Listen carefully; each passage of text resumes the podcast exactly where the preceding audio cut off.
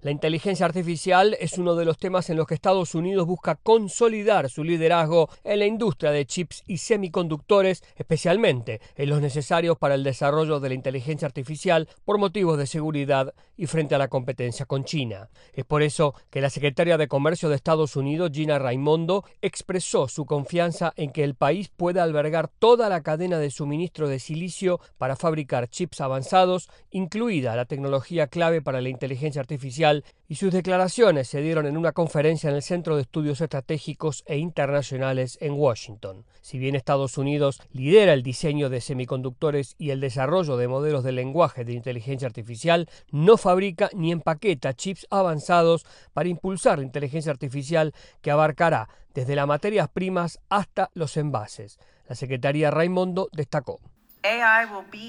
La inteligencia artificial desafiará la tecnología de nuestra generación. No puedes liderar en inteligencia artificial si no lideras en la fabricación de chips, por lo que nuestro trabajo en la implementación con chips es mucho más importante. La secretaria de Comercio además agregó que las inversiones manufactureras estadounidenses, textualmente dijo, pondrán a este país en camino de producir aproximadamente el 20% de los chips de vanguardia del mundo para finales de la década. Y además advirtió que Estados Unidos no puede estar a la vanguardia en el mundo como líder en innovación tecnológica sobre una base tan inestable. Necesitamos fabricar estos chips en Estados Unidos. Necesitamos tener más talentos e investigación en Estados Unidos que incluirá chips necesarios para la defensa nacional.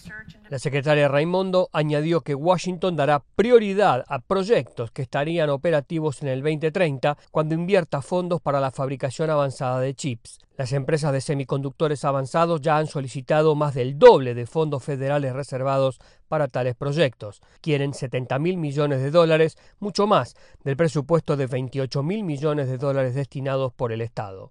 Este mes, el Departamento de Comercio anunció planes para otorgar al fabricante de chips Global Foundries 1.500 millones de dólares en financiación directa para impulsar la producción nacional de chips en virtud de la ley CHIPS que incluye 39 mil millones de dólares en incentivos para la fabricación de dispositivos semiconductores en Estados Unidos.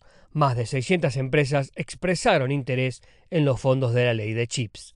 Gustavo Cherky, Voz de América, Washington, D.C.